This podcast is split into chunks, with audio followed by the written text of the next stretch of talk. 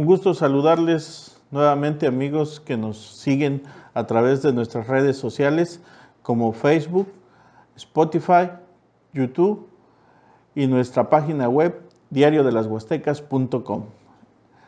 En Huejutla ocurrió lo que muchos médicos temían, la presencia del coronavirus.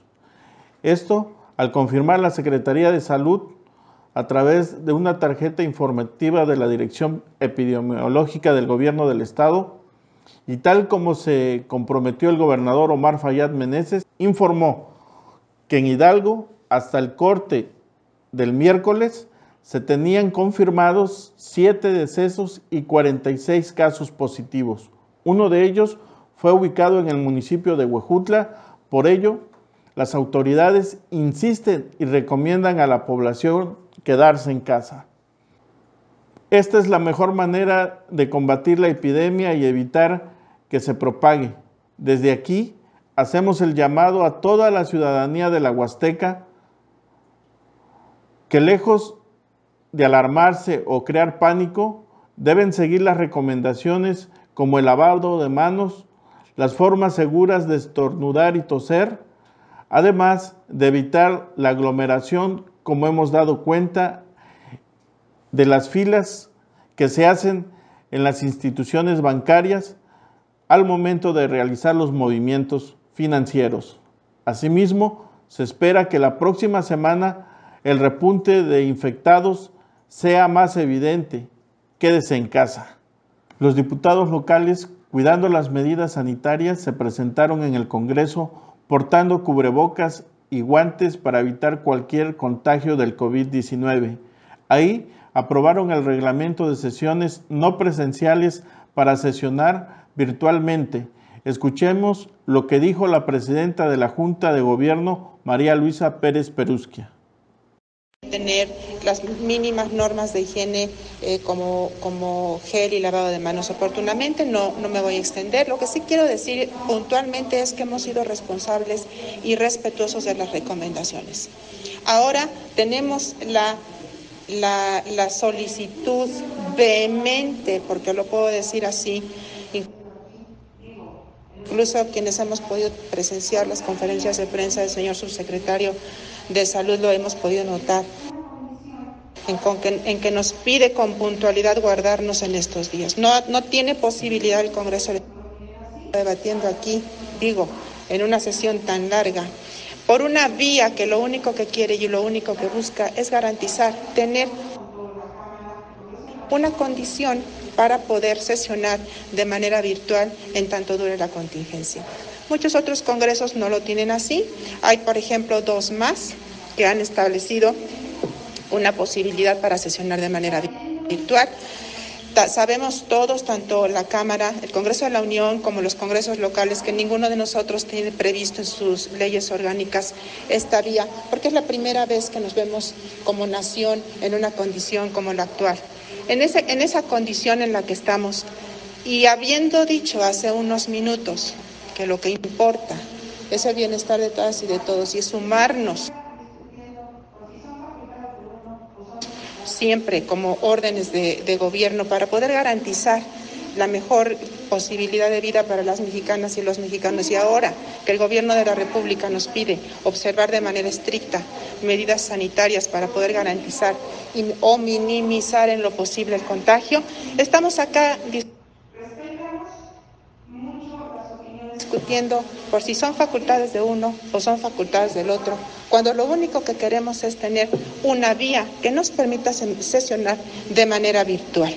Sin embargo, y aclarando puntualmente que este, este acuerdo, este reglamento, proviene del voto, del voto eh, unánime de la Junta de Gobierno, respetamos mucho las opiniones que puedan tener algunos de los compañeros, si se quiere aprobar, apruébese. Si no se quiere aprobar, no se apruebe. Y entonces tendremos o no tendremos sesiones virtuales dependiendo de lo que esta soberanía, este pleno, determine. No entremos en conflictos, no entremos en conflictos. ¿Se vota o no? Orden, por este, favor, eh, diputada insisto, Insisto, La Junta de Gobierno reitera y manifiesta su estricto compromiso por hacer puntualmente eh, lo que se nos ha recomendado desde, desde el Consejo de eh, Salubridad General. Así lo hemos hecho y así lo vamos a seguir haciendo. En este momento, lejos de discusiones estériles, lo que importa es la salud y la vida de todas las personas. Contribuyamos desde donde estamos a poder garantizar que no pongamos en riesgo la salud de las personas que trabajan para el Congreso. Es pronto. Fíjese que a pesar de las medidas que se toman para no generar riesgos, nuestra flamante diputada Doralicia Martínez Bautista votó en contra de esta medida. Según ella, no hay riesgos de contraer la enfermedad. Imagínese usted estas recomendaciones que hacen nuestros representantes cuando son ellos quienes tienen que poner el ejemplo. En fin, usted juzgue. Y para rematarla, otra de los diputados federales, Resulta que la propuesta para que donaran a la Secretaría de Salud su salario y este año no cobraran aguinaldo, los señores se la pasaron por el arco del triunfo, porque resulta que lejos de ayudar a su pueblo, los señores decidieron autorizarse un aguinaldo de 211.079 pesos. Esta cifra incluye 71.075 pesos más que en el 2019. Aunque la presidenta de la mesa directiva, Laura Rojas, anunció que harán el esfuerzo para juntar una bolsa de 100 millones de pesos del presupuesto del Congreso de la Unión para que pueda ser donado a esta crisis. Eso sí, su salario y su aguinaldo se quedan intactos. Así se excusan los señores para ayudar a su pueblo. Y claro que de esto nos debería de dar cuentas e informar el representante del distrito de Huejutla, Fortunato Rivera Castillo, del que, por cierto, no se sabe su labor en la curul. Y aquí en la región varios municipios han cerrado balnearios y sobre todo los lugares turísticos donde año con año en Semana Santa los visitantes acuden y esta vez también los ríos fueron cerrados al público. En Atlapesco, la situación es tal que la entrada es vigilada por los policías. Veamos el video. Como parte de las acciones para prevenir la enfermedad del coronavirus, la alcaldía de Atlapesco Hidalgo decidió cerrar a los visitantes la entrada hacia el río de este municipio.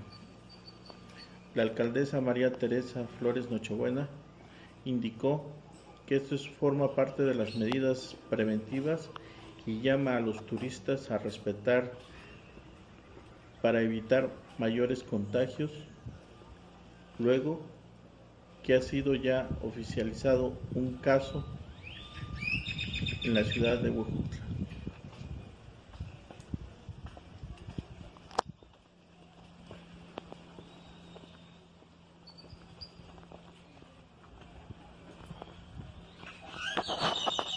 Y a pesar que aquí en Huejutla se dijo que no se instalaría el tianguis de Semana Santa, pues los comerciantes nuevamente desobedecieron los acuerdos y se instalaron a pesar de esta contingencia que preocupa a toda la ciudadanía. A la ciudadanía. Mire usted. Amigos de de la Huasteca, nos encontramos aquí donde fue instalado pues el tianguis de la venta de pescado eh, pues a pesar de las medidas de, salud que, se han emitido respecto al COVID-19, pues este, la venta de este producto pues prácticamente típico de la Semana Santa está aquí a un costado de la Cruz Roja. El día de ayer se llevó a cabo una reunión entre las autoridades sanitarias de la COPRIS con eh, comerciantes de este giro donde les indicaron las normas de salud que deben de seguir para estar a la venta. Eh, manifiestan también que este tianguis va a permanecer únicamente hasta el día viernes, recomendándoles a, a los vendedores que tomen las medidas precautorias, así como también respetar los días que fueron destinados para este comercio. Y bueno, No faltan los vivales que desean aprovechar todo cuanto pueden para estafar a la población. Y resulta que hay personas que prometen tramitar y entregar la credencial de lector a quienes tienen necesidad de este documento. Y de esta situación, el vocal de la Junta Distrital del INE en Huejutla, Óscar Ávila Aldana, nos informa de lo que está ocurriendo. Muy buenas tardes a todos. Este, soy Óscar Ávila Aldana, el vocal ejecutivo del INE aquí en el Estado Hidalgo, con sede en Huejutla Hidalgo. Es importante darle a conocer a la población aquí del distrito que el Instituto Nacional Electoral está alistando a la población a no caer en fraudes por presuntos trámites para la entrega de las credenciales para votar. ¿sí?